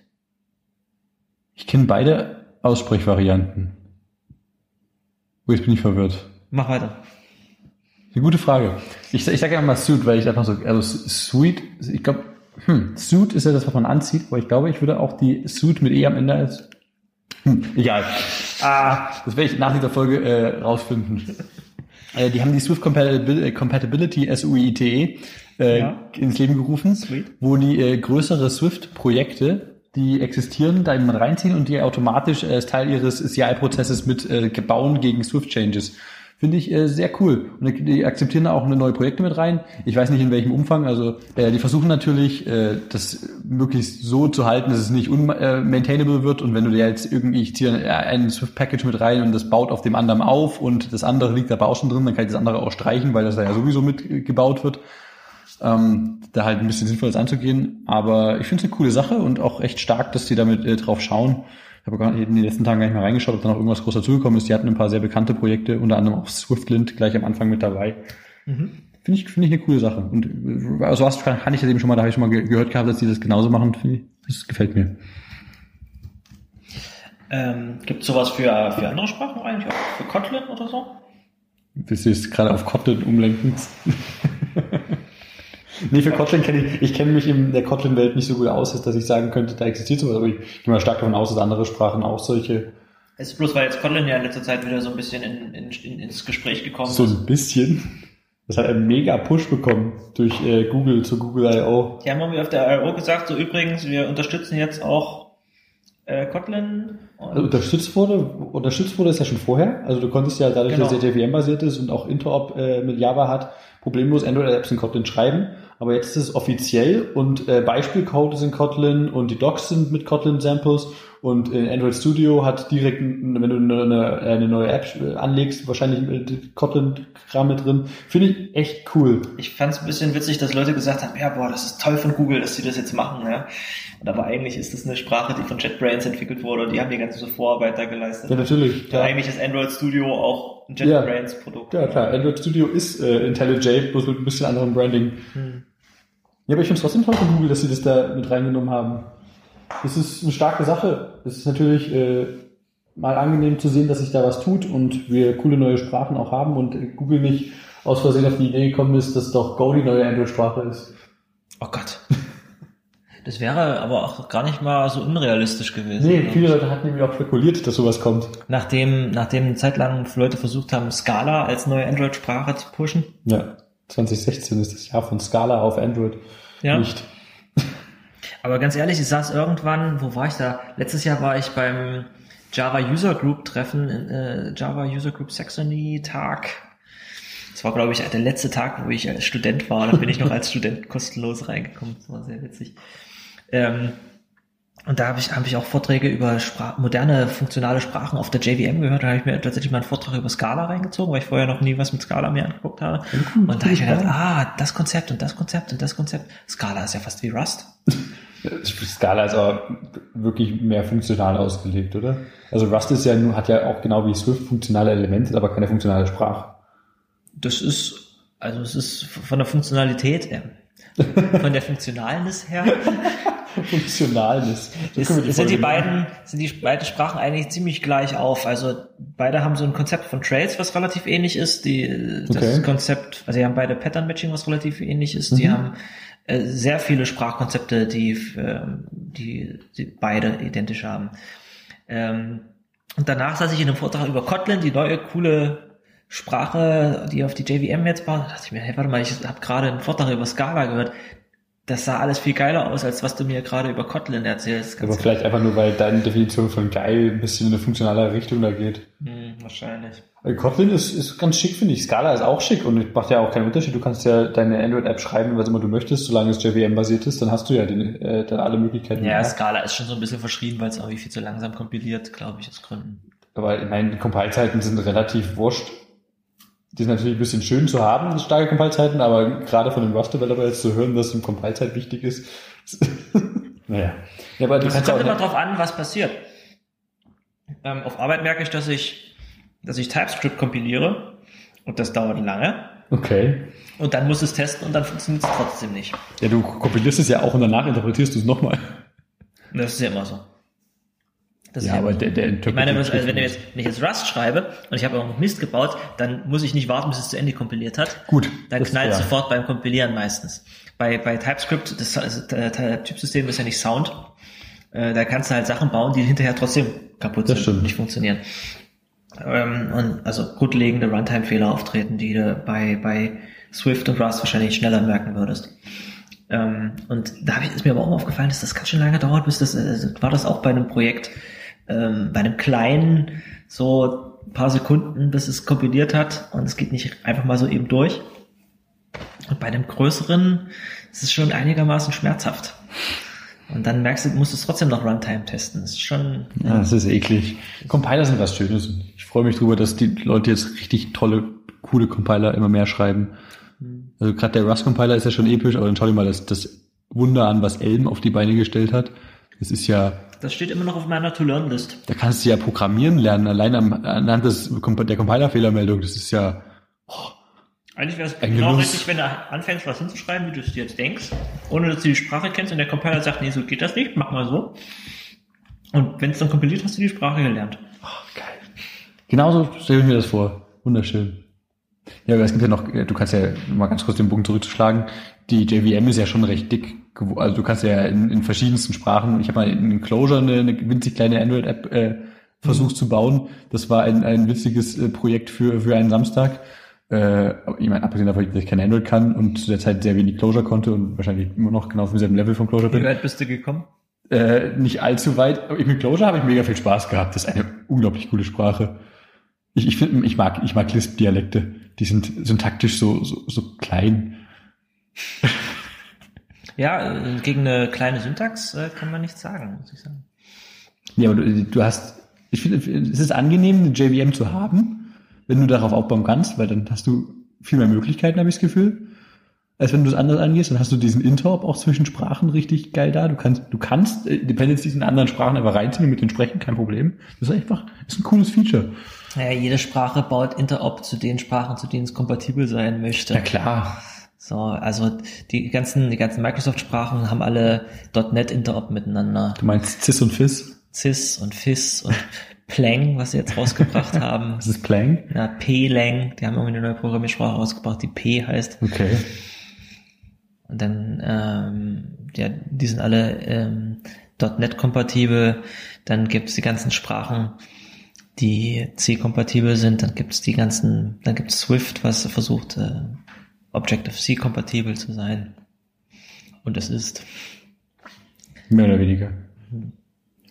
Gibt ja so ein paar Stellen, wo das immer wieder spaßig kaputt geht. Aber zumindest ist mir aufgefallen, dass es diese, dass es jetzt so ein paar Seiten kam, aufkamen, wo Leute darauf hinweisen wollten, hier übrigens ist äh, Kotlin ist gar nicht so neu. Kotlin ist like Swift. Und dann gab es so eine schöne Vergleichsseite Syntax links und Syntax rechts, einmal Kotlin, einmal Swift und dann gab es das eine hier und eine da. Und was war das andere? Kotlin ist like TypeScript. Das war, war schon ein bisschen weit hergeholt, muss ich sagen, weil da waren die Unterschiede jetzt nicht so. Aber gerade so ein Hello World sieht ja in den meisten Sprachen einigermaßen ähnlich Das stimmt, das stimmt nicht wirklich. Und gerade bei den Sprachen, wo du keinen Einsprungspunkt hast, wo du keine Main-Funktion brauchst oder sowas, ist ja bei Swift auch so, witzigerweise, oder? Ja. Ähm, wir hatten ja fürs ASCII dieses eine Repo gemacht, wo die ganzen Kaffeesorten drin sind und äh, jede Kaffeesorte ist ja eine Programmiersprache und dann ist die Kaffeesorte ein, ein kleines Hello World in der Programmiersprache, was den Namen der Kaffeesorte und äh, den Preis ausgibt. Also die Leute, die es nicht wissen, ihr könnt zu uns herkommen und an der Kaffeemaschine ein C++ bestellen oder ein Genau. Swift oder, Oder ein Java oder ein Lua oder ein Go oder ein Haskell. oder ein Rust. Genau, oder ein Assembler. Und dann, äh, das ist halt ein bisschen enttäuschend. Ich dachte mir, ich mache jetzt mal zu jeder Kaffeesorte in der Programmiersprache so ein kleines Hello World. Es war halt ein bisschen enttäuschend zu sehen, dass in vielen Sprachen die Hello Worlds halt exakt identisch sind. So, also es, zwischen Swift und Python gibt es keinen Unterschied. das ist beides. Print. Print, Klammer auf, äh, String, Klammer zu. Das Schwierigste war eigentlich noch Assembler, weil da gab es eigentlich keine Gemeinsamkeit zwischen unterschiedlichen Sprachen. Dann hast du auch irgendwelche Bibliotheken drin, die nicht bauen. Nee. Irgendwie. Und, Dann Objective-C ging nicht, um da eine Version zu bauen, die auch noch auf, auf Linux funktioniert. Dann konntest, hättest du es gleich in C schreiben können, weil du eigentlich Ist ja ein Superset, ja. Und wir haben auch, auch Mühe gegeben mit den Kaffeenamenzuordnungen zu den jeweiligen Kaffeesorten, dass die halt halbwegs äh, sinnvoll sind. Was haben wir da als Beispiel? Beispiel äh, Assembler ist halt äh, heißes Wasser, weil da steckt ja überall drin. Unser Haskell ist der Tee, weil der hat halt ist ein ganz anderes koffeinhaltiges Getränk. Stimmt, Haskell gibt's auch, ne? Kaffee ist einfach nur C. Kaffee, einfach Kaffee, ganz einfach, kennt jeder, ist auch überall die Basis. Genau, Wasser ist Assembler. Dann äh, Cappuccino ist Python, solide, verbreitet, gut, ist ein Klassiker. Der Milchkaffee war der Java, oder? Milchkaffee ist Java, warte, das habe ich hier, was ist das? Das haben wir schon immer getrunken, das werden wir auch weiterhin trinken. Ist besonders in Deutschland sehr ver verbreitet und beliebt. Oder kann das sein, dass Java einfach in Deutschland eine große Verbreitung hat und in anderen Ländern schon wieder gar nicht mehr so sehr? Die Sprache? Ja. Das werden wahrscheinlich irgendwelche Biases, die wir jetzt auch versuchen irgendwie rauszuziehen. Nicht irgendein Whitespace-Witz noch mit Python mit drin? Aber weiß ich gerade nicht mehr. Haben wir einen Whitespace? Nee. Das wäre dann eine leere Tasse oder was? Um den Witz äh, zu vollenden, wir haben, äh, unsere Kaffeemaschine hat äh, einen Eimer, in den sie das Abwasser reinspült und das ist das PHP. Ich habe ähm, gestern einen ziemlich guten Vortrag gesehen von Ashley Williams auf dem Rustfest in Kiew, wie man Leute davon, wie, du deine Firma davon überzeugst, dass sie Rust benutzen soll. Okay. Und äh, das waren dann zehn ziemlich gute äh, Techniken. Einfach so. Erstens, schreib nicht alles komplett neu. Äh, wenn du davon erzählst, ähm, dann bring doch schon mal was mit. Du musst schon ein bisschen in Vorleistung gehen, was zeigen, aber immer bloß einzelne Teile austauschen, weil es zu teuer ist oder zu gefährlich für die Firma. Ähm, wenn Leute versuchen mit einzusteigen, dann werd konkret, aber wenn diese lernen wollen, dann, dann hau ich nicht bei kleinen Fehlern auf die Finger, sondern lass ihnen erstmal selber rausfinden. Und bashe nicht andere Sprachen, Ja, das ist weil damit gut. stellt man eigentlich nicht cool dar. Das ist, Ja, das sollte ich mir auch auf dem Eisbeispiel. bashe zu gerne auf anderen Sprachen. ich, ich, ich mag ja auch gerne Sprachen zu vergleichen. Auf der anderen Seite ähm, muss ich mir auch mal zusammenreißen, über Go rumzubashen. Ach so, in so einem Kaffee-Repo gibt es da immer noch den äh, Preis für die Person, die, die das CoffeeScript äh, Makefile, äh, die das Makefile zum Laufen bekommt für alles? Gibt es mich mittlerweile schon? Ja, aber das, das baut nicht alles. Es gibt noch Es die gibt ein Makefile. Gilbert hat ein Makefile gebaut. aber das kriegt nicht alles hin. Nee, es geht ja auch nicht. Es gibt ja auch nicht eine Plattform, wo alle diese Sachen gleichzeitig laufen. Also Swift kannst du zwar mittlerweile auf, aber Objective-C kannst du nur auf Mac bauen. Auf Mac kannst du aber dafür kein, was war das andere bauen? Das eine Assembly, was wir da Das haben. eine wahrscheinlich. Assembler, also das ist wirklich nur, Ach, das ist ja lahm. Ich dachte, das kriegt man irgendwie schön unter einen Hut. Nee, nee. Aber du wolltest ja eh eine, eine CoffeeScript Makefile eigentlich, weil wir ein Ja, Kaffee so- sind. Cake-File heißt Oh das. Gott, das ist wirklich Cakefile. Ja. Ich habe jetzt mal wieder mit CoffeeScript rumgespielt. Okay. Inwiefern? Äh, und zwar habe ich ja dieses eine Spiel, was wir in der letzten Mal in der letzten Folge erwähnt haben, mal wieder angefasst. Das, das habe ich irgendwie, letzt- da habe ich vor fünf Jahren das letzte Mal was dran gemacht. Na, eigentlich ist CoffeeScript wirklich tot. Und ich dachte, hm, ja, eigentlich möchte ich das mal auf modernere Beine stellen. Ich habe jetzt irgendwie auch wieder mehr mit, mit JavaScript zu tun, ne? Und könnte ich eigentlich das mal ein bisschen so als Übungsvorlage nehmen, um ein bisschen äh, meine, meine, meine Skills mal mal wieder zu schärfen. Das erste, was ich gemacht habe, ist, dass ich das irgendwie von diesem alten, selbstgeklüppelten Bildsystem äh, umge, umgefriemelt habe auf NPM. Ja, vorher war das mit einem Makefile zusammengebaut, was dann die ganzen CoffeeScripts, äh, das ganze CoffeeScript kompiliert hat und dann zusammengeschmissen hat. Und es basierte auf, es gab ja für den Browser noch nicht wirklich sowas wie Require, wie es, äh, wie es das in Node gibt. Dann, dann habe ich äh, Require.js verwendet. Und da musstest du so einen übelsten Kopf bauen, der dann alle Includes geholt hat und der das dann irgendwie in einem weiteren langwierigen Compile-Schritt äh, dann zu einer Datei zusammengebaut hat. Das hab ich, war das erste, was rausgeflogen ist. Mein Plan war eigentlich, das mittelfristig nach TypeScript zu portieren. Und das ist dadurch möglich, dass ich das, äh, dass ich das mit Webpack jetzt baue. Webpack sagst du, Was genau ist Webpack eigentlich immer? ja, pass auf. Webpack ist eigentlich, mein erster Gedanke war, der Webpack ist was, was einfach viele Dateien nimmt und äh, zu einer Datei zusammenkloppt. Was, was ja schon mal nicht dumm ist. Da dachte ich, vielleicht kann man das hier mal verwenden. Und es ist mir halt aufgefallen, dass du Webpack halt sagen kannst, übrigens Sachen, die TS heißen, jagst du mal bitte durch den TypeScript-Compiler und machst ja JavaScript raus. Ah, okay. Und Sachen, die TSX heißen, sind übrigens React und jagst du dadurch. Und Sachen, die Coffee heißen, jagst du bitte durch CoffeeScript. Äh, und dann, dann habe ich überlegt, na ja, vielleicht kann ich einfach das, das CoffeeScript nehmen, einmal nach JavaScript kompilieren und das dann das dann irgendwie noch äh, nach, nach TypeScript portieren. Also es ist viel zu eklig, weil das CoffeeScript, das JavaScript, was aus CoffeeScript rausfällt, ist halt nicht, nicht schön. Die Okay. machen, die haben ja viel schönere äh, Schleifenkonstrukte in CoffeeScript als und, und, und viel schönere ähm, Callback-Syntax in CoffeeScript als in JavaScript. Und du hattest auch in CoffeeScript als erstes Klassen, bevor du es in JavaScript hattest. Und das JavaScript, was CoffeeScript produziert, ist halt alles, ist halt ziemlich eklig, weil es diese ganzen Konzepte halt wieder rausnimmt und was baut, was JavaScript vor fünf Jahren oder sechs Jahren hatte. So. Es, mir ist aber in dem Zuge aufgefallen, es gibt CoffeeScript 2. Das ist bis jetzt eine Alpha oder eine okay. Beta. Und das produziert zumindest ähm, als, als Output äh, ECMAScript 6. Das heißt, da sind dann, sind da Klassen drin. Und äh, da habe ich das einfach mal eingeschaltet und habe ich zwei Sachen portiert. Und dann konnte ich schon, weil es nämlich auch ähm, Import, Export und Module äh, included plötzlich in der Syntax, konnte ich überall ganz normal wie in einem modernen JavaScript reinschreiben, import this, export this. Und dann habe ich erstmal das Require.js rausgeschmissen.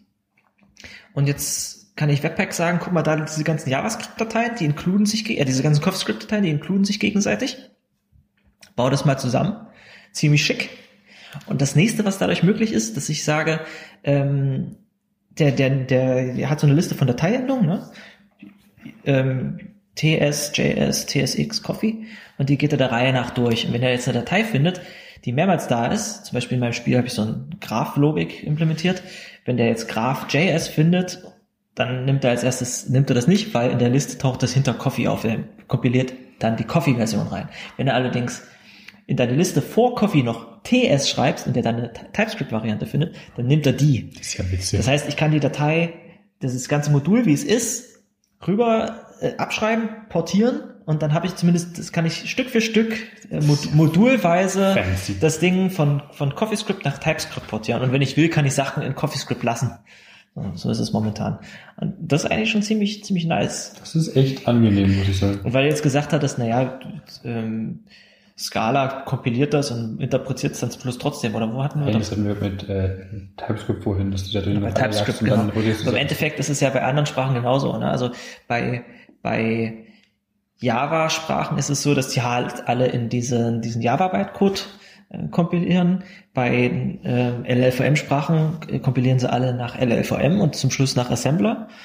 Bei .NET-Sprachen kompilieren sie alle nach, nach .NET und hier kompilieren sie alle nach einfaches JavaScript. Die Lingua Franca der Programmiersprachen. Ja, ja, durch, wenn du möchtest nicht zum Schluss alles nach, nach ähm, TypeScript, äh, nach, nach JavaScript portieren, aber mit, mit Webpack kannst du halt sagen, hier mein Projekt, das zum Schluss kommt überall JavaScript raus oder JavaScript kompatibel ist und dann kannst du deine einzelnen Module kannst in Sachen schreiben, die, äh, die das als Target haben.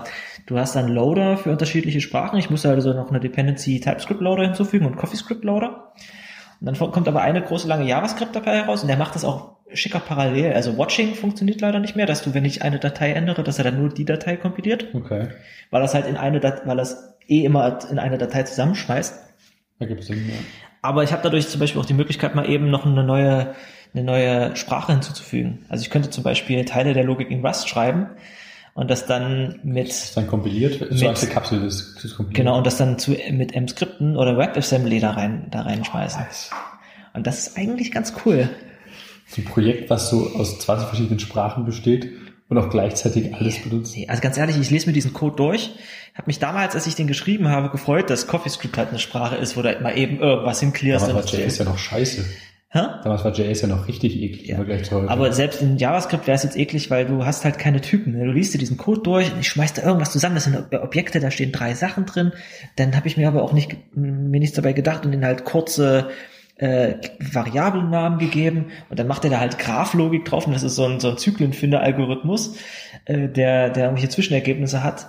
Das- Ich lese mir da durch, was ich geschrieben habe, versteht er selber nicht mehr. Und wenn ich, meine Vorstellung ist jetzt, wenn ich da Typen drin hätte, dann könnte ich jetzt wesentlich besser nachvollziehen, vor allem auch, was gibt dieses Ding raus. Ne? Bei, bei das, das aller, allerwichtigste bei einer getypten Sprache ist im, im ersten Schritt, im Gegensatz zu, wie es bei JavaScript und bei Ruby und bei Python ist, wenn ich mir das durchlese und ich sehe eine Funktion, dann nicht nur, dass ich nicht sehe, was für Parameter, was für Typen die Parameter haben, die da reinkommen, oh ja. sondern ich sehe den Funktionen nicht mal an, ob die was zurückgeben oder nicht. Das weißt du einfach nicht. Das ist Du das weißt, Problem. gib ja. die nur was zurück, gib die nicht was zurück, dann suchst du und dann hast du da irgendwo äh, ein Return drin steht, aber nee, es ist ja CoffeeScript. CoffeeScript verhält sich wie, wie Ruby, das heißt, das letzte, was du rausgibst, ähm, ist ein Return. Dann habe ich mir den, das, das Kompilat dazu angeguckt, dass das JavaScript, was rausfällt, äh, und da steht überall Return drin, obwohl das eine, obwohl das ich das teilweise gar nicht benutze. Das, das schmeißt CoffeeScript da einfach mit rein, weil das letzte, was du machst, wird halt zurückgegeben. Und es ist auch total sinnlos, diese Aussage. Das ist echt schwer, dann den Code zu verstehen und zu interpretieren als Mensch. Genau. Und ich bin da nochmal drüber gegangen und habe dann halt versucht, so, so äh, rekursive Aufrufe und, und, und Schleifen nach, nach TypeScript abzuschreiben, weil das, was das, äh, ja, dann habe ich auch schon festgestellt, eigentlich hat CoffeeScript schon seine Berechtigung. Also du, du kannst halt schon wesentlich schöner und angenehmer hinschreiben, was du machen möchtest. Zum einen hast du unless, was äh, viele logische Ausdrücke ein bisschen klarer macht, anstatt if not. Dann kannst du für kurze logische Ausdrücke, kannst du die in so einer Suffix-Syntax wie in Ruby schreiben. Also do this unless that oder do this if that auf eine Zeile. Das kannst du mit TypeScript auch noch nicht machen. Eigentlich ist TypeScript nur schön, weil du Typen hast. Ja. In dem Moment ist mir eingefallen, eigentlich bräuchtest du getyptes CoffeeScript. Die Typen Das- sind schön. Typen Das sind, wäre richtig, richtig geil. Typen sind nicht nur für Compiler, Typen sind auch für Menschen da. Nee, Typen sind vornehmlich für Menschen da. Das ist echt angenehm zu wissen, zu sehen, das, zu lesen. Zu sehen, was gibt das Ding zurück? Was ist das? Ist das hier das gleiche wie das oder ist das was anderes? Und in JavaScript ist halt alles entweder eine Nummer oder ein String oder ein Objekt. ja. Das ist schon eklig. Und es gibt halt auch viele Freiheiten. Und manche Leute stehen halt auf diese Freiheiten. Ja, Kann man auch. man kann mal eben berechtigt. schnell was, was hinschreiben und das, das stimmt schon. Ich habe gestern mal wieder diese, dass ich diesen Pull Request in Rust gemacht habe, habe ich festgestellt, dass du halt für Kleinigkeiten ewig brauchst. Aber das ist halt ein, das ist halt ein, eine Fehleinschätzung. Du brauchst halt am Anfang ewig und dann, wenn das, wenn es, wenn es soweit ist, dass es kompiliert, bist du, soweit es geht, fertig. Ja, du musst Bei CoffeeScript oder bei JavaScript schreibst du schnell was hin und dann änderst du das aber noch zehnmal und testest es noch zehnmal zur Laufzeit und äh, Du steckst und die Zeit ins Debugging, die du halt ja, vorher nicht... also genau, du, du steckst die Zeit ins Testen und ins Debuggen anstatt ins Kompilieren. Also wirklich bloß eine Verschiebung auf der Skala. Die Zeit, die man letztendlich braucht, was zu entwickeln, bleibt grob die gleiche, behaupte ich einfach mal. Und es ist, es gab ein schönes Buch, das wurde mir in diesem Po- Code-Podcast mal schmackhaft gemacht. Kennst du den Code-Podcast? Ja, das ist ja von diesem, von diesem einen Russen, da ist immer diese, diese total schicke Jazz unten drunter. Das ist ein schöner Podcast, der Richtig gut. Einfach nur Code. Code. Und äh, es gibt ein schönes Buch, das heißt Type-Driven Development. Okay. Das heißt, ich fange nicht an, die Algorithmen hinzuschreiben, sondern ich definiere erstmal die Typen, wie die So miteinander interagieren. Und so machst du das halt, wenn du eine typisierte Sprache hast. Ja. Bei JavaScript und bei nicht typisierten Sprachen ist dein Herangehens, ist dein, dein, äh, deine Herangehensweise eine ganz andere, mit der du anfängst, äh, deine Prototypen mitzuschreiben. Da machst du erstmal, was irgendwas zusammenbaut, irgendwas rausgibt, irgendwas annimmt, vielleicht nicht zurückgibt, vielleicht was zurückgibt. Und dann hast du halt verwurstelten Code hinterher. Und wenn du allerdings in Typen denkst, und das versuche ich, wenn ich TypeScript mache, als erstes zu machen, dass ich mir halt echt äh, erst Interfaces und Classes hinschreibe und die dann annehme und nicht annehme, dann, ähm, dann hast du von Anfang an eine viel verständlichere, klarere Struktur in deinem Programm. Das macht auch Refactoring wesentlich einfacher. Also Refactoring auf einer nicht typisierten Sprache ist ein Graus. weil ich weiß nicht, wenn ich hier was ändere, wo hat das noch Nebenwirkungen? Und äh, bei einer typisierten Sprache, selbst bei, bei TypeScript ist es so, dass mir die IDE sagt, wenn ich diesen Parameter wegnehme, fällt es da, da und dort um. Ja. Es gibt ja teilweise Leute, die schreiben in, in JavaScript Funktionen hin, die überhaupt keine Parameter annehmen und arbeiten dann intern mit diesem Argument, mit dieser Arguments-Variable. Ja, aber man schmeißt einfach noch mehr Sicherheiten weg. Klar, warum nicht? Das ist, das ist Wer braucht schon Rückgabewerte und Parameter in Du die musst schon Sprache? wissen, was eine, was eine, äh, was eine Funktion annimmt. Super eklig. Nee, aber ich, ich liebe das auch. Als allererstes definiere ich mir immer schöne Inam-Werte und, und Typen und alles. Und das ist, immer, das ist auch der spaßigste Teil davon, wenn ich keine Library schreibe immer. Das ist so ein warmes Gefühl, wenn ich mir erstmal saubere Typen Ja. definiere. Äh, mir kann keiner mehr erzählen, dass nicht typisierte Sprachen in größeren Projekten einen Sinn haben. Deswegen Nee, also kommen ja auch, deswegen haben Leute Ty- TypeScript erfunden. Und TypeScript geht immer noch nicht weit genug. Es muss aber halt, es, es kann nicht so weit gehen, wie es mag, weil du halt mit JavaScript äh, reden möchtest. Und wenn du halt JavaScript-Libraries reinziehst, die ja keine Typen haben, dann musst du halt auch damit umgehen können, dass Dinge keine Typen haben. Du musst ja dann anfangen, Dinge leicht zu annotieren.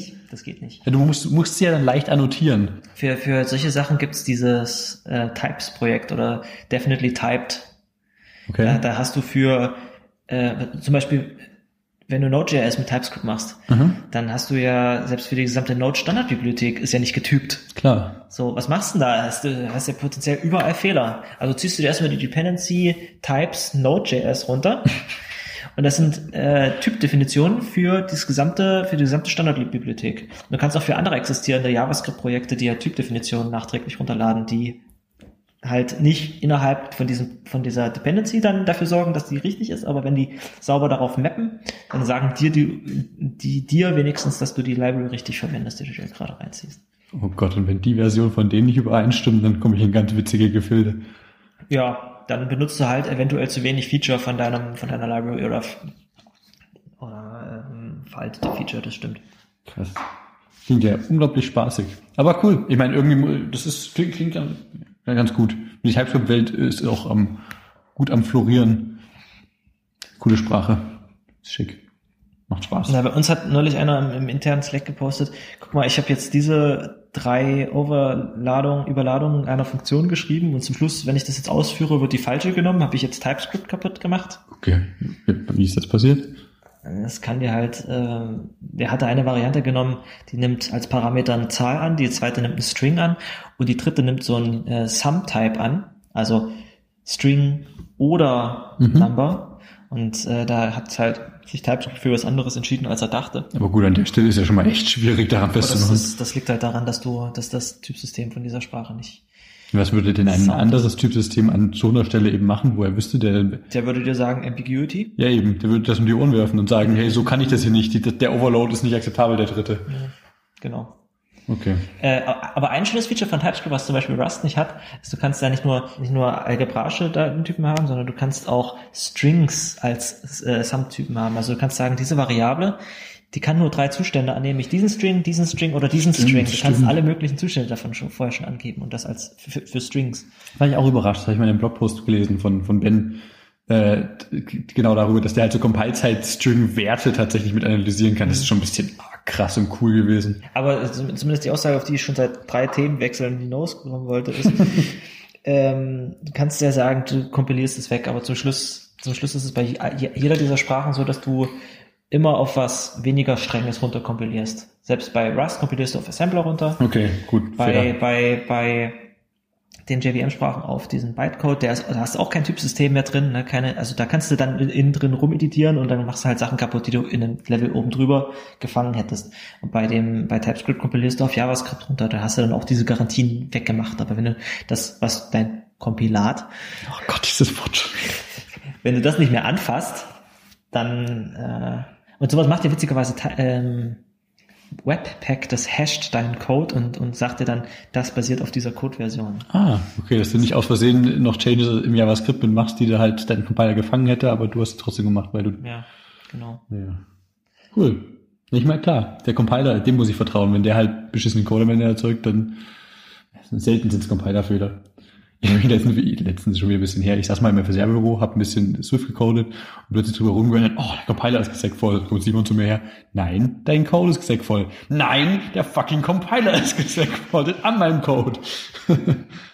Jetzt fällt mir, kennst du das, wenn du, wenn du Podcasts hörst und du hörst irgendwie eine Stelle nochmal oder so und du fällt, dir fällt dann ein, wo du warst, als du dieses, als du diesen Podcast, diese Stelle das letzte Mal gehört hast? Also ich habe manchmal so Situationen, dass ich eine Folge, dass ich eine ja. Folge nochmal höre und dann, dann weiß ich genau, ah, ich war an der Bushaltestelle, als ich diese Stelle nochmal gehört habe. Okay, ich verbinde oft Filme mit Essen, aber das ist das, was ich der Zeit gegessen habe, als ich den Film geschaut habe. Okay. Aber mir ist zumindest gerade eingefallen, ah, ich wollte jetzt ansprechen, na klar, weil, weil Swift ja in C geschrieben ist und es ist ja, du müsstest es mal in Swift schreiben. Und ich habe genau Das Thema schon. das Thema in unserem Podcast bei der Kontroll, bei dem Kontrollhören gehört, weil wir schon mal drüber gesprochen haben. Und mir ist gerade eingefallen, wo ich unseren eigenen Podcast gehört habe, wo ich war, als ich diesen, die, unseren eigenen Podcast gehört habe, bei dem Thema, bei dem wir gerade sind. Boah, wenn das nicht ein Déjà-vu ist gerade. Also brauchen wir jetzt nicht nochmal drüber reden, dass es äh, sinnlos ist, dass Swift abstürzt, weil es in C++ und nicht in Swift geschrieben ist. Ne? Zumindest der Segfault vielleicht. Ja, man kann auch unsicheres Swift schreiben. Mhm. Willst Oh. du stellenweise auch. Bei mir ist mir äh, segfaultet manchmal ähm, JavaScript beim Entwickeln. Was? Ich habe ja letzte Woche dann rumgespielt, unseren, unsere Node-Anwendung zu packagen. Und dieser Node-Packager, also Electron-Packager, ich weiß nicht, da muss ich mal reingucken. Das Ding macht echt seltsames Zeugs. Der ist, der macht fünf Minuten auf meinem MacBook Volllast auf Arbeit und zum Schluss kommt halt so eine zweieinhalb Gigabyte Datei heraus. So ein, Das ist, was du vorhin meintest. Genau. Ja. Und ich weiß nicht, ich, ich habe noch mir noch nicht die Zeit genommen. Du kannst es ja, äh, so eine .app-Datei ist ja auf Mac auch bloß wieder ein Ordner, da kannst du dann reingehen, da hast du Resources und Ja. dann hast du da wieder dein Node-Modulsverzeichnis wahrscheinlich. Ich habe, wie gesagt, nicht reingeguckt. Wahrscheinlich ist es so, dass dann da alles hundertmal drin liegt, sonst kann ich mir nicht erklären, wie, das so groß wird. Dass der ab, einer gewissen Stelle einfach aufhört. Ähm, Ich kann es nicht mehr resolven. Ich dump jetzt alles dazwischen. ich habe auch schon mal eine Dependency hinzugefügt und es ist endlos gelaufen. Oh Gott. Oh Gott. Aber ähm, was, was mir manchmal passiert ist, dass ich auf, an einer Stelle diesen, diesen Packager anschmeiße, weil ich für irgendeinen Kollegen so die unsere Electron-App packagen sollte. Und dann habe ich nebenbei weiterentwickelt und dann habe ich TypeScript ausgeführt und dann kriege ich einen Segfault aus Node.js. und dann gucke ich rein und dann sehe ich, ähm, dass in meinem System diese Maximalanzahl an offenen Dateien abgelaufen ist. Ah, okay. Und da fällt mir jetzt äh, Bike-Chat ein, die haben ja irgendwie so ähnliche Probleme manchmal bei, bei Rails 5 aus, aus Gründen. Ja. Und das, das passiert hier genauso. Ne? Das Ding geht über unser, über unsere ähm, 100 Megabyte äh, TypeScript Codebase drüber und macht wahrscheinlich alles auf und versucht alle Dependencies in Memory zu halten und dann irgendwann an ein, aus einem Schlag, also der macht in deinem, in deinem äh, Target-Verzeichnis macht er auch keine Zwischen, äh, Zwischendateien oder Temp-Dateien oder sowas. Der läuft fünf Minuten, sechs Minuten, acht Minuten auf Volllast und zack, zum Schluss ist er fertig und dann ist dein Ergebnis da. Aber es ist einfach nur schlecht gebaut, dann das Tool. Ja. ja. Das ist doch. Oh Gott. So Und kann man es machen. kannst du nebenbei halt nicht weiterarbeiten, weil du halt nicht mal deinen Compiler ausführen kannst, weil der dann segfaultet, weil dein System dann irgendwie denn die, die Dateien ausgegangen sind, die es aufmachen kann. Oh Mann. Schöne neue Welt. Auf jeden Fall. Mit JavaScript bist du so viel produktiver als mit C++. Das haben wir, äh, wir haben noch ein großes Thema für heute, das wir eigentlich noch ansprechen wollten. Äh, was ist denn so passiert in den letzten Tagen? Äh, Da gab es doch so, einen- so, einen schönen, so, so einen schönen Mega-Fail weltweit. Also du wieder mit deinen Umleitungen. Ich heul gleich. Nee, es geht um äh, WannaCry oder WannaCrypt, je nachdem, wie man es bezeichnet. Ich habe beides gelesen oft. Ich bin mir gerade gar nicht mehr sicher, wie das Ding eigentlich heißt, die Ransomware. Ähm, ich erinnere mich, ich hatte vor, ich glaube, zwei Wochen ist das jetzt her, grob geschätzt. Also je nachdem, wie ihr es hört, den Podcast, das ist eh dann wieder egal, was für eine Zeitspanne ich gerade sage. Heute ist übrigens der 21. Mai. Tag dieser Aufnahme. Ähm, da ging auf Hacker News plötzlich gegen Abend irgendwas los, dass das gesamte britische Gesundheitssystem irgendwie äh, angegriffen wird und die gerade alle im Arsch sind, weil die alle Rechner oder Systeme infiziert sind mit Randomware, äh, Ransomware, nicht Randomware, Ransomware, die denen ihre Daten wegverschlüsselt hat und Geld dafür haben möchte und äh, Ärzte können nicht mehr arbeiten und what the fuck. Mir ist es aufgefallen, weil ich auf Twitter dann Fotos von irgendwelchen Anzeigetafeln auf Flughäfen und Bahnhöfen gekriegt habe. Genau, dann ging es eben weiter und äh, dann war äh, nebenher noch, glaube ich, Telefonica, dieser äh, Internetanbieter oder äh, Handynetz-Dingsbetreiber, äh, war mit betroffen und äh, dann auch die Deutsche Bahn im großen Stil. Am nächsten Tag bin ich tatsächlich mit der Bahn wohin gefahren. Am Dresdner Hauptbahnhof war alles down, alle Anzeigen waren aus. Du hast auf manchen äh, Anzeigen, ich habe es auf Twitter auch gesehen, auf manchen Anzeigen am Dresdner Bahnhof Neustadt war die, der WannaCrypt Ransomware Dialog äh, offen auf der Anzeige. Genau, genau. Ich glaube, das eine Foto hatte sogar ein Kollege von mir selber gemacht in Dresden. ist großartig. Also das hat echt hat stark die Runde gemacht, dieses Zeug. Das, das, Ransomware ist ja jetzt nichts Neues, gibt's ja schon länger. Mhm. Und gerade auch äh, Ransomware, die mit sauberer Verschlüsselung arbeitet und äh, deine Daten auch zurückgibt, wenn du den Betrag teilst. Es gab sogar schon Ransomware, die in Rust geschrieben war. Uh. Oh. Gibt's schon Elektron-basierte Ransomware? Ja, die legt dein System für Stunden lahm Verbraucht deine Ressourcen. und braucht deine Ressourcen und macht so viele Dateien auf, dass alles andere kaputt Hey, wenn du 300 äh, Dollar hier zahlst, diese Bitcoin-Adresse, dann löscht sich dieses Elektron-Ding selber. Yes! Das ist mir wert. Dann, dann kriegst du die native Version. Nee, aber das Spannende, wie sich das ja verbreitet hat, ist, äh, anfangs haben Leute spekuliert, wie es das tut und äh, E-Mail-Anhänge sollen es wohl nicht gewesen sein. Und dann kam eben raus, dass das über eine, eine Vulnerability ging, die über die Shadow Brokers mit veröffentlicht wurde, also über dieses, äh, diesen Leak vom, äh, vom CIA-Krams. Und die haben da eben eine Samba Vulnerability mit äh, drin stehen Deswegen gehabt. dieser Comic Stop Using Samba V1. Ah, kenn ich nicht. Gibt so ein Meme, da, da kommt ein Alien-Raumschiff auf die Erde und die Menschen verstehen seine Sprache nicht. Und das ist halt so ein Alien, das guckt aus dem UFO raus. Und unten siehst du aber bloß Cavemen. Das sind alles bloß so Steinzeitmenschen. Und der sagt dann, stop using irgendwas. Samba V1, Version 1. Und die Menschen so, verstehst du, wovon er redet? Nein. Und dann zeigen sie die Finger hoch. Und das Alien zeigt so die Finger zurück und fliegt weg. Nett, nett. Ja, aber diese Vulnerability wurde halt äh, von Microsoft auch zeitnah gepatcht, das ist sogar schon eine Zeit lang jetzt wieder her, aber niemand hat halt äh, Updates installiert. Microsoft hat es jetzt sogar rückwirkend noch für Windows XP gepatcht, obwohl das ja wirklich äh, XP. für XP, Das ist halt die erste Sicherheitslücke, die sie- oder die einzige Sicherheitslücke, diese für XP in den letzten Jahren. Also es ist ja XP nur noch für alles andere außerdem das anfällig. Ne? betrifft halt richtig fucking viele Systeme und es hat sich verbreitet wie Wildfeuer. Also Ich, ich habe gehört, es war auf unserer Kaffeemaschine hier. Das haben wir gestern, äh, vor ein paar Tagen nochmal kurz am Donnerstag geshoppt gehabt. Ich finde schön, das ist so einer unserer populäreren Tweets in letzter Zeit gewesen. Und zumindest eine Person hat es auch äh, ge, äh, geglaubt. Das fand ich sehr, sehr witzig. Ich tue mal den Link dazu in die Show Notes. Aber ist ja gar nicht mal so unwahrscheinlich. Das ist ja wirklich auf, auf vielem gelaufen. Das lief auf Bankautomaten, hast du diese, äh, diesen, dieses Pop-up gesehen oder diese, diese, diese GUI. Das ist echt beeindruckend gewesen. Ja, da siehst du doch mal wieder, ähm, dass du als, als Staat oder als CIA oder als FBI oder als irgendwer solche Sicherheitslücken nicht einkaufen und horten sollst, damit du die irgendwann mal gegen deine Feinde einsetzen kannst, sondern dass du bitte einfach als, als äh, Land, als äh, Institution Geld investieren sollst, um Infrastruktur sicher zu machen. Oh ja.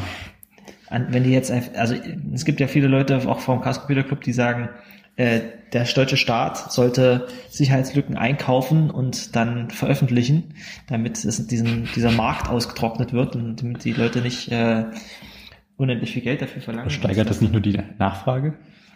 Dann wird es teurer. Ja, das ist natürlich Investition in Sicherheit. Ne? Das ist das ist jetzt Geld, was du ausgibst, damit nichts passiert. Ja. Aber jetzt ist halt was passiert und woran lag's? Das FBI hat halt Sicherheitslücken CIA. gehortet, äh, das CIA hat Sicherheitslücken gehortet und irgendwann sind sie geleakt worden und dann sehen halt Leute, oh, Zero Days, guck mal, probieren wir gleich mal was aus. Das war, also es ging echt zügig. Ich meine, das ist noch nicht so lange her, der Leak. Und das, das Ding hat sich aber, okay, das hat sich ultra schnell verbreitet, auf, dadurch, dass es halt eben keinen menschlichen Kontakt brauchte, um da irgendwelche E-Mail-Anhänge sich äh, einzuschleusen, sondern hat halt direkt einfach automatisiert äh, Vulnerabilities ausgenutzt. Witzig fand ich das Detail, dass das äh, so schnell es da war, auch wieder gestoppt wurde durch eine witzige Methodik, nämlich hat ein Sicherheitsforscher gesehen, dass das Ding äh, einen Web-Request an eine ganz bestimmte Domain absetzt, nachdem Mhm. es äh, immer auf dem System infiziert hat. Und er hat die Domain einfach mal registriert und äh, da eben dann weiter Die war mit registriert? Die war noch nicht registriert und so. die war auch absichtlich nicht registriert. Ah. Denn ähm, äh, was, was viel, äh, viel äh, Trojaner und Ransomware und alles andere macht, ähm, die wollen äh, wissen, ob sie an der VM ausgeführt werden, damit Mhm. die eben auf, gerade wenn sie eben äh, von Sicherheitsforschern eben ausgeführt werden, nicht preisgeben, was sie so tun, sondern nur auf befallenen System, auf echten Systemen tatsächlich die Systeme Der, befallen der, der können. VW-Effekt sozusagen. Achso, genau. Du siehst, ob du auf dem Prüfstand läufst oder nicht. genau das.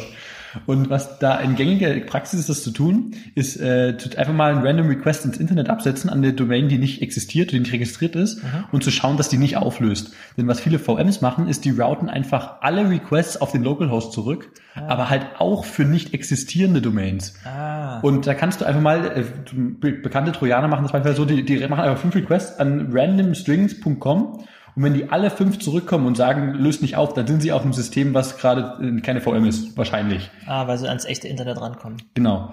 Und äh, äh, WannaCry oder WannaCrypt, wie das Ding jetzt heißt, er hat halt an eine hardgecodete Domain diesen Request geschickt. Und weil der Typ die registriert hat, hatte, haben alle WannaCry-Instanzen gedacht, sie laufen auf VMs. In dem Moment war WannaCry äh, gestoppt, in dem, es hat sich zumindest nicht neu ausgebreitet, hat halt gedacht, es läuft überall auf der VM und war erstmal Ja, gib doch mal bitte jemand dem Typen ein Bier aus.